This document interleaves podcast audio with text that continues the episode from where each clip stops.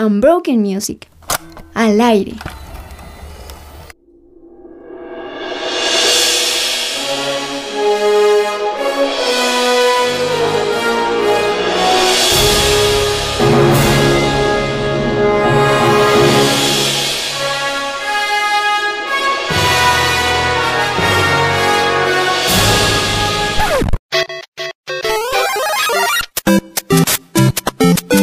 Mi nombre es Sara Céspedes y con este icónico sonido les doy la bienvenida a este programa de Unbroken Music, Volver al Futuro, década de los 80.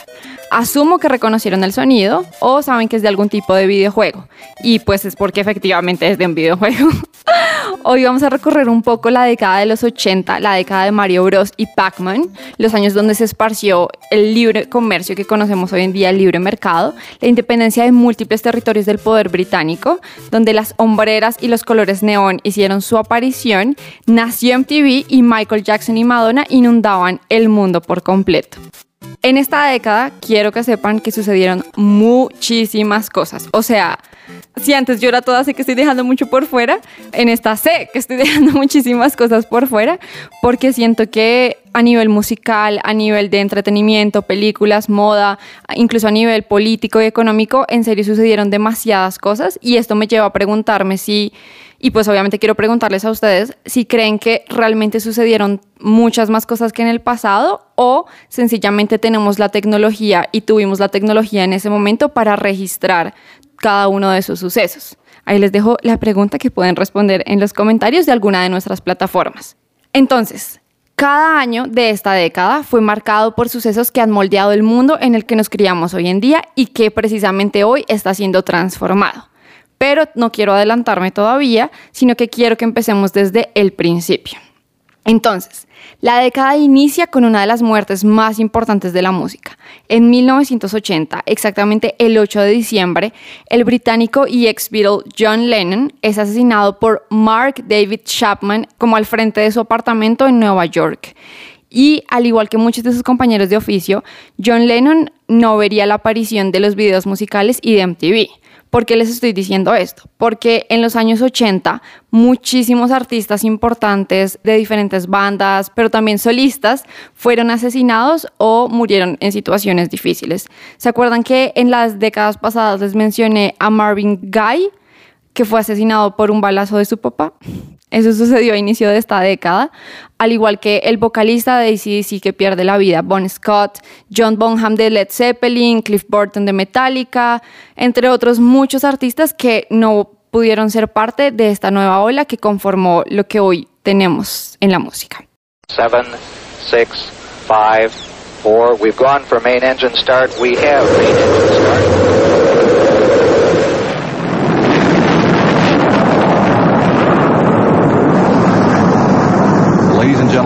Rock and roll.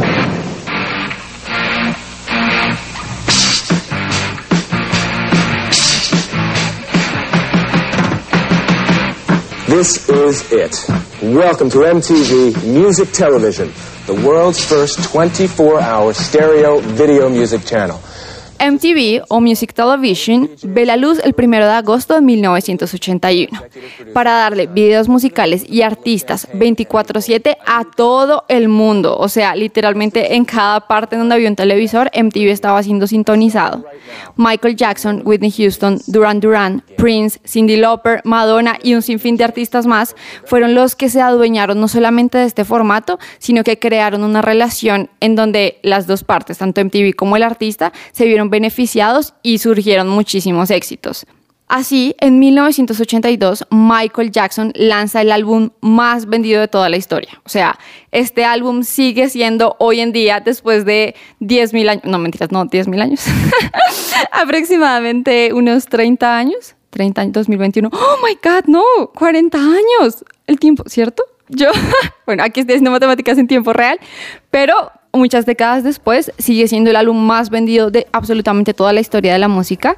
Vendió entre 65 y 110 millones de copias a nivel mundial. Este gap como de números es porque no se han, las fuentes no se han puesto de acuerdo 100% en cuál fue el número de copias vendidas. Y les estoy hablando de Thriller.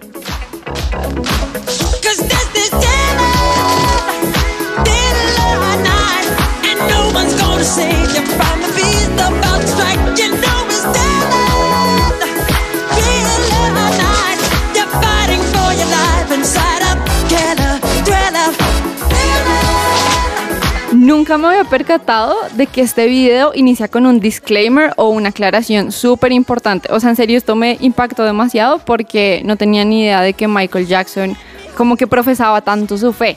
Para los que no han visto el video, aun cuando ahorita hay un boom de, de, todo lo vintage y retro, y ya vamos a hablar un poco de eso más adelante en nuestra parte de cosas interesantes con Sari Tips. Pero este video fue muy criticado porque todo el video es básicamente escenas de zombies bailando. Entonces los zombies súper relacionados a la muerte, al ocultismo, pero Michael Jackson inicia este video, la primera imagen del video dice, de acuerdo a mis fuertes convicciones personales, quiero aclarar que de ninguna manera este video apoya o exalta lo oculto. Y fui toda, ¿qué? Y literal el video original inicia con esta primera imagen. Este video de 13 minutos de duración, algo nunca antes visto, pues porque en ese momento primero estaba de novedad los videos musicales, pero segundo, generalmente tienen una duración de muy poco tiempo. Entonces, este video marcó la historia no solamente de la música en general, sino de nuestros papás. Y precisamente ahorita estábamos hablando otras bambalinas con mi DJ Juanita, que este video fue lanzado hace 40 años y eso es la vida de, de dos de nosotros. Entonces, pues es impresionante que algo que fue lanzado hace tanto tiempo siga determinando el contenido que se produce hoy en día. La carrera de Michael Jackson se vio marcada por un sinfín de polémicas y aún hoy en día seguimos hablando de esas polémicas, pero esto no niega que cada lanzamiento que él hacía en su carrera era un éxito inigualable. Unos años después, en 1987, su álbum Bad vendió más de 45 millones de copias y se volvió el primer álbum en toda la historia en tener cinco canciones diferentes en el Billboard Hot, como de las canciones más sonadas de Billboard en ese momento. Michael Jackson ha tenido el mayor número de singles dentro de este listado musical por toda la década y ha pasado como la mayor, el mayor número de semanas siendo el número uno, exactamente 27 semanas.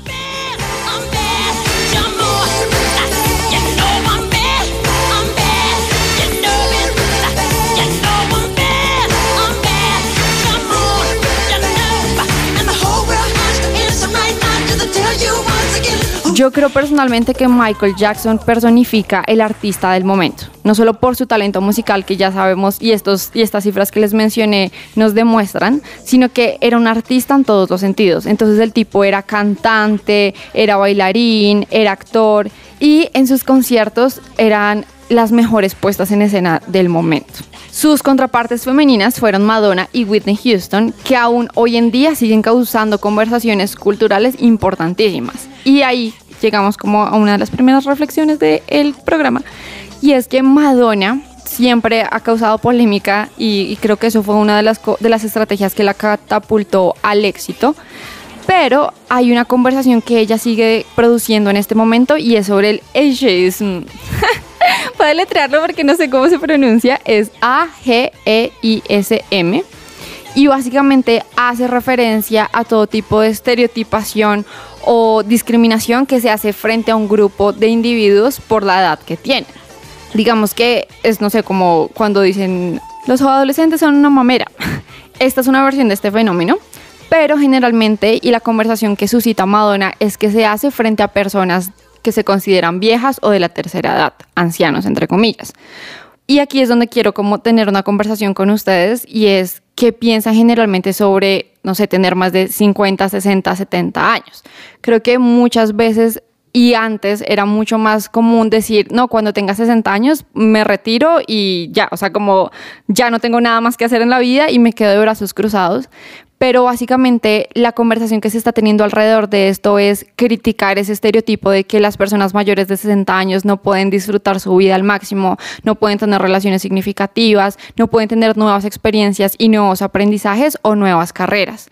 Y Madonna precisamente critica esto y lo ha criticado desde un principio. Si ustedes ven las entrevistas como de esta década de los 80 y luego en los 90, ella hablaba de que ella iba a seguir siendo ella y disfrutar lo que ella disfrutaba aún después de muchísimos años en su vida. Y es lo que seguimos viendo hoy en día y por eso ella realiza producciones nuevas y bueno, un sinfín de, de cosas con nuevos artistas. Antes de seguir hablando de música, porque quiero que hablemos un poco sobre el Life Aid, vamos a hablar sobre qué llevó al Life Aid. Entonces, Resulta que a lo largo de esta década muchísimos países en desarrollo estaban sufriendo demasiadas dificultades a nivel económico y social. Por eso tuvieron que acudir al Fondo Monetario Internacional y al Banco Mundial para pedir préstamos y asistencia en diferentes momentos de la década. ¿Qué me llama la atención acá? Que lo que dije al iniciar el programa y es que es como el germen, es la década donde se inició muchas cosas que seguimos sufriendo o padeciendo hoy en día. Si han escuchado la deuda externa, precisamente este fue el inicio de este tipo de deudas. Y en el caso de Etiopía, en 1980, por el gobierno corrupto de un señor llamado Hail Mariam, el país colapsó totalmente y tuvo que literalmente acudir a la población internacional para recibir raciones de comida constantemente y levantar cualquier tipo de fondos que pudiera solucionar los temas de salud, de economía y política que estaban viviendo en el momento. Aquí es donde en 1985 entra en juego, entra en vida, toma lugar el Life Aid que si ustedes vieron la película de, The Queen de Bohemian Rhapsody, pueden saber un poco al respecto y es un concierto que se realizó simultáneo en diferentes arenas para levantar fondos destinados a África, pero especialmente Etiopía. A nivel político, se supone, y espero, pero la discusión sobre las vacunas rusa versus las gringa me lleva a plantearme si realmente pasó esto.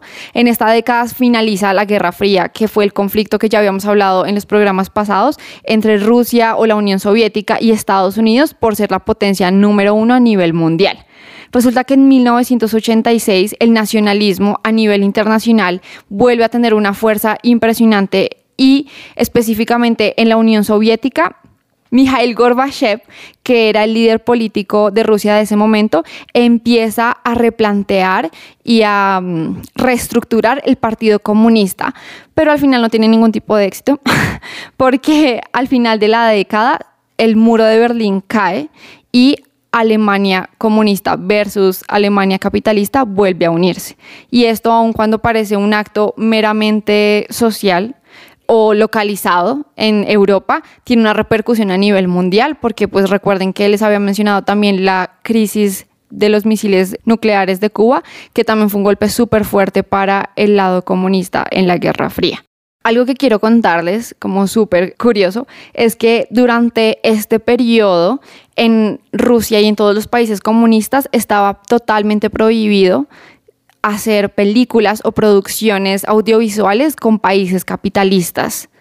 Y esto me llama un montón la, atención porque en esta década se produce lo que conocemos hoy como el cine moderno o el cine contemporáneo.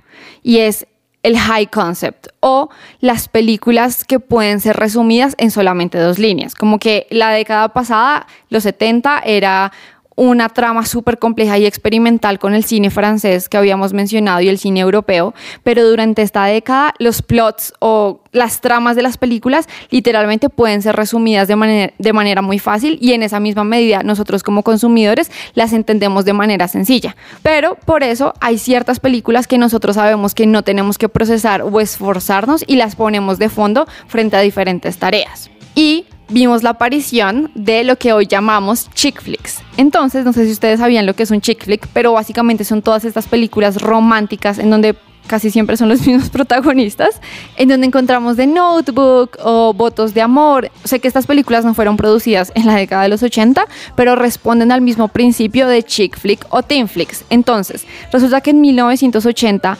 existieron este tipo de películas que se llamaban The Breakfast Club, Sixteen Candles, Flashdance o Footloose, y Footloose la mencionan en Guardianes de la Galaxia. ¿Se acuerdan cuando, paréntesis, ¿se acuerdan cuando Star Lord está bailando con Gamora y están escuchando una canción en, sus audífonos? Es el soundtrack de Footloose.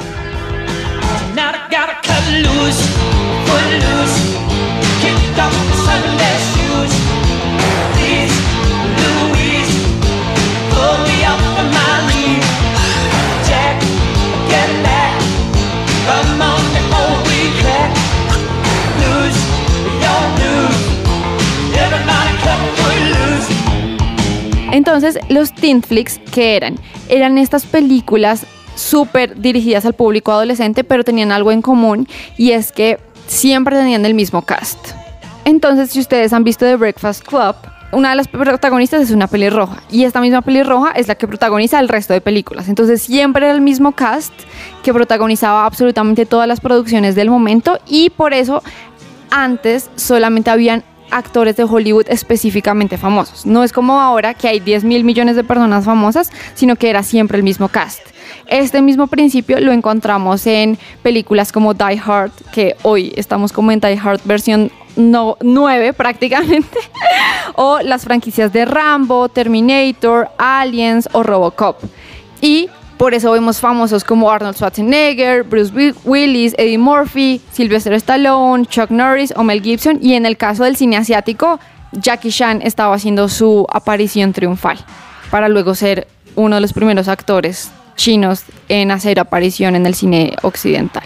Yo en serio sé que lo he dicho 10.000 veces en este programa, pero es que quiero que puedan identificar que esos elementos que les estoy mencionando y que voy a seguir mencionando son los que se están consumiendo hoy en día. Entonces, en, en la década de los 80, el estudio Ghibli, que hoy es súper, súper famoso, no porque está apareciendo un montón en cartelera, sino porque plataformas como TikTok están viralizando nuevamente elementos de nostalgia.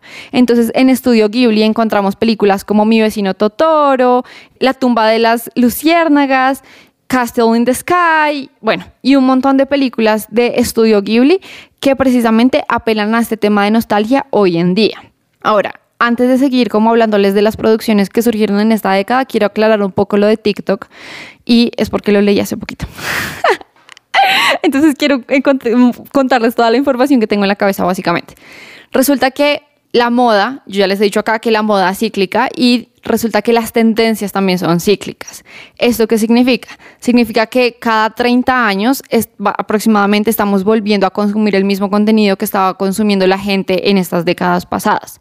Resulta que TikTok y las redes sociales han acelerado esta curva y ya no esperamos tres décadas, sino que cada vez se reduce más el tiempo y ya no son 20 años solamente, sino ahora estamos entre 15, entre 10 y 20 años consumiendo el mismo contenido de esa época.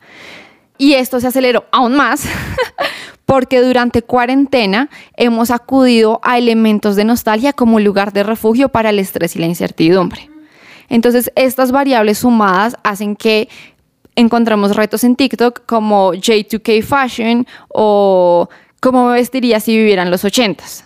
Y Precisamente por eso, estos elementos que les estoy mencionando puede que no los hayamos vivido de manera directa, sino que hayan sido la infancia de nuestros papás o la adolescencia de nuestros papás, pero nosotros los estamos viendo y los estamos consumiendo porque plataformas también de streaming nos están permitiendo acceder a este tipo de contenido. No sé si sabían, pero en Netflix Studio Ghibli tiene todas sus producciones. Entonces, eso implica que películas como E.T., las las otras dos entregas de Star Wars durante los 80 tuvieran lugar, o Indiana Jones, o Batman, la versión de Tim Burton, tienen lugar en esta década, pero nosotros hoy en día no solamente las consumimos de manera directa, sino que estamos viendo remakes al respecto o spin-offs, como el caso, no sé, de Star Wars, que estamos viendo de Mandalorian, o bueno, un montón de series que salen de este tipo de elementos icónicos de la cultura pop. Y hablando de cultura pop, aquí llegamos al segmento de moda de este programa. porque también está viniendo hoy en día esto y, y, lo digo con este tono de voz porque me preocupa. Me preocupa que en, unos, en, un, en un muy corto tiempo todos estemos usando mullets. porque no me gusta. Pero si ustedes los tienen, tranquilos, tranquilos mis chicos. Ustedes pueden hacer lo que quieran con su pelo. Pero resulta que durante, este, eh, durante esta década no solamente teníamos los mullets, sino que teníamos el high top fade. Entonces, ¿qué es esto? Era como el pelo entre más grande y más alto, mejor. Tenemos el big hair, entonces lo que les digo, como un montón de volumen sostenido sobre 10.000 capas de laca y 10.000 capas de mousse para darle textura, pero este fade del que les hablo era formas cuadradas. Entonces, quiero que se imaginen al príncipe de Bel Air, como French Prince of Bel Air. Ese corte de pelo como cuadrado hacia arriba, ese, ese era el corte que yo creo que ya casi va a volver. Puede que ustedes me digan, la loca, o sea, eso no va a volver porque nada que ver, pero mm, quiero que sepan que en Estados Unidos ya está sucediendo. Entonces, en un par de años cuando suceda, quiero que me escriban y me digan, Sara, tenido razón.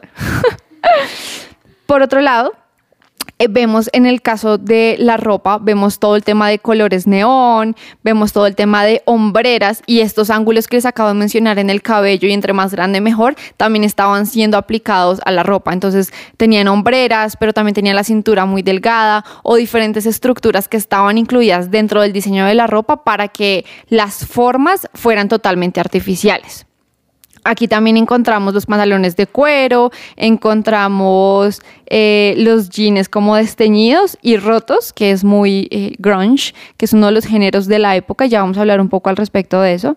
Pero también en accesorios estaban súper popularizados las gafas de aviador. ¿Por qué eran famosas las gafas de aviador? Porque el film, una de, las películas más famosas del momento se llamaba Top Gun, protagonizada por Tom Cruise, y el tipo era un piloto. Y eso me lleva a preguntarnos, ¿por qué sigue pasando esto? Ah, o sea, literal, cada vez que vemos algo en alguna película o en alguna serie o en redes sociales, es de una lo que nosotros empezamos a considerar como atractivo y es lo que empezamos a usar. Entonces, ahí está mi pregunta profunda de este programa, amigos. Y entonces es aquí en donde el grunge toma lugar. Obviamente liderado por Nirvana y Kurt Cobain, pero también encontramos bandas como Soundgarden y como REM. O también encontramos otro tipo de géneros que estaban dominando la escena musical como el hip hop. Resulta que esta, esta década es considerada como la, la década de oro del hip hop. Y encontramos aquí a The Beastie Boys, Public Enemy y Run DMC. Y bueno, otros sinfín de artistas, pero quería mencionarles estos.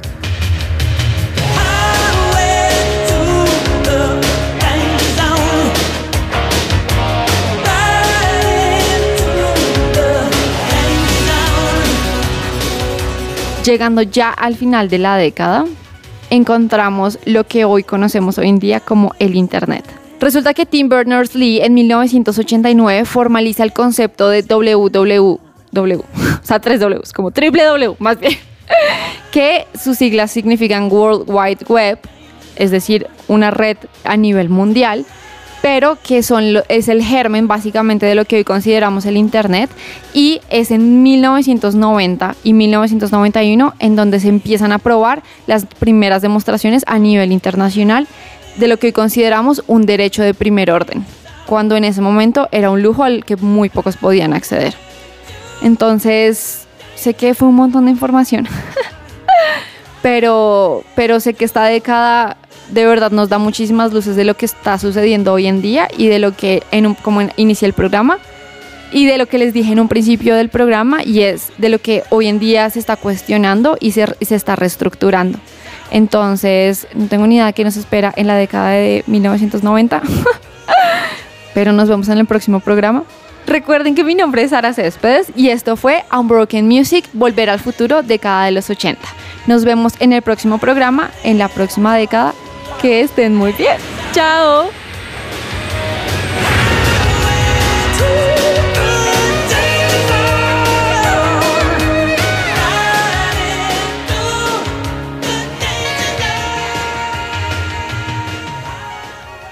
Unbroken Music.